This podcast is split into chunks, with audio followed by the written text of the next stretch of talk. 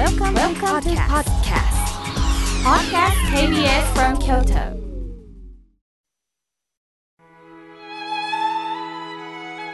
改めまして僧侶の河村明慶です今日の法話のテーマは光る言葉です今日は斉藤茂吉さんのご命日です茂吉さんは山形県で農家のお家にお生まれになりました菩提寺であった宝泉寺の住職や周りの人々の影響で宗教や書画などを関心を持たれていたそうです。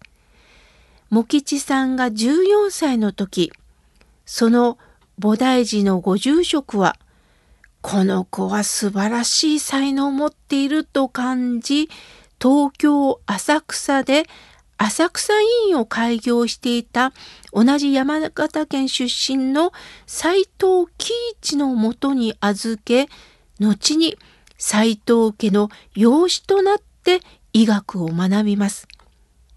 現在の東京大学医学部の学生となった茂吉は、一方では高田露伴の文学に親しみ、1904年、明治37年12月には発行されたばかりの正岡子規の移行集竹の里歌を読んで強い感銘を受け作家を目指すようになります。本格的に特に短歌の道を歩み始めるんですね。大正2年第一歌集赤い光と書いて釈こう発表しましたが、これが大きな反響を呼びました。そして明治38年には斎藤家の婿養子として23歳の時入籍したんですね。そして大正3年に斎藤喜一の次女、照子と結婚します。茂吉さん31歳の時でした。明治43年、東京帝国大学医学部を卒業した茂吉さんは、附属巣鴨病院に勤め、精神医学を専攻いたします。そんな時に、なんと、父が創設した青山脳病院が全焼したというのです。病院再建に向けて奮闘する日々を迎えることになります。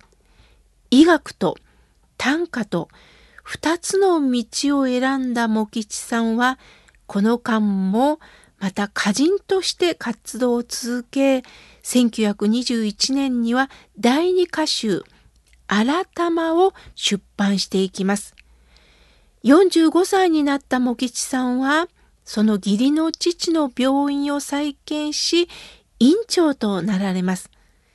その後、義父が亡くなり、家族の中で次々に問題が起きていくんですが、様々なご苦労がある中でさらに今度は柿の本人丸の研究を始めるんです。常に医学と歌というものを続けられたんですね。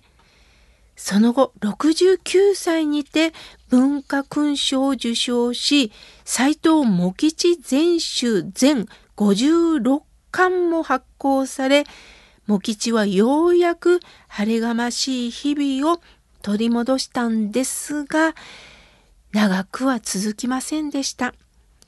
昭和28年2月25日の今日新宿の自宅で亡くなられたんです。70歳の生涯でした。精神科医と歌人と二足のわらじを生きる茂吉さん。この二つの仕事って真逆な仕事に見えるんですが、心に秘めた共通なものをお持ちだったんですね。ではこれから茂吉さんが残した言葉に触れたいと思います。一つ目を紹介します。何かを光らせるには光るまで磨くだけでいい。何かを光らせるには光るまで磨くだけでいい。何をしても才能がないと諦めるんではなくって何度もチャレンジし失敗したらそのやり方を変えながらとにかく磨いていくことしかできないということなんですね。私たちはね、家族に対しても、知り合いに対しても、できないところにどうしても目が行くんですよね。そしてその人を、まあ、否定してしまうところもあるでしょう。しかし、茂吉さんは、光るまで磨き続ける。このことが大切なんだと教えてくださいました。二つ目です。こんなに明るい夜があるものだろうか。こんなに明るい夜があるものだろうか。まあ、夜というとね、暗い、寂しいイメージがあるんですが、その夜の中にこそ明るさがあるんだ。茂吉さんは様々な想像力でもって一つ一つを見ておられたんですね。三つ目です。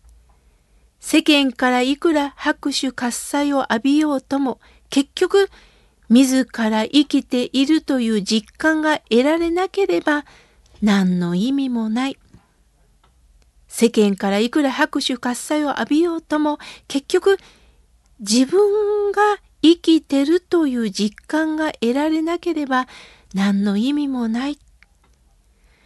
私は昔アナウンサーの仕事をしておりましてね、有名人の方をよくインタビューさせていただいた時に口を揃えておっしゃってることがあったんです。どれだけスポットを浴びても家に帰れば一人布団の中に入る。これは誰も同じ経験をしているのよ。光が当たろうが当たる前が心の中が明るくなれないと本当に人間というのは生きがいが持てないんだっていうことはいろんな方がおっしゃっていました。本当そうなんですよね。その場ではみんなからわーって持ち上げられても、一人になった時でも、この私が生きてるという感覚が持てるのか、賑やかなところだけじゃなくて一人であっても明るくなれるのかということなんですよね。生きるという実感は評価を得られるとか得られないではなくって、それは他人の評価なんですよね。その評価に怯え、惑わされる必要ってないんです。この私は私らしく生きたと自分を自分でいたわれたらそれで十分なんでしょう。さあ次です。今何がないかより今何があるかで発想しよう。今何がないかより今何があるかで発想しよう。人間っていうのはね、引き算ばかりして落ち込むんですよね。これもない、あれもない。また他人の幸せを見ると、羨ましいなぁと思ってしまうんですが、これ、キリがありません。それよりも、今、自分には何があるのか、何ができるのか、それを考えながら生きていくと楽しくなります。次の言葉です。人生に失敗がないと人生を失敗する。人生に失敗がないと人生を失敗する。誰でも失敗はしたくありませんよね。しかし失敗や挫折があるからこそ考え直すことができるんです。何も失敗がない人は幸せそうに見えるかもしれませんが、人生に深みが持てなくなる可能性があります。苦しみに目が向けられず、向けても他人事でしか見られないでしょう。私自身が苦しみを経験してこそ初めて人生の無常を学び、そこから初めて人間は優しくも強くもなれるんです。茂吉さんの夫婦生活もトラブル続きだったそうです。しかしその経験があってこそ晩年茂吉さんの妻は茂吉さんに寄り添い看病ができたんです。ああ、私も一部のこの人しか見てなかったなぁと思い直したんではないでしょうか。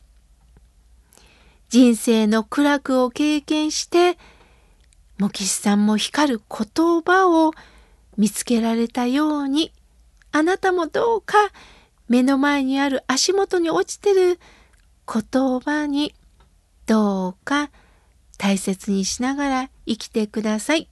今日は光る言葉についてお話しいたしました。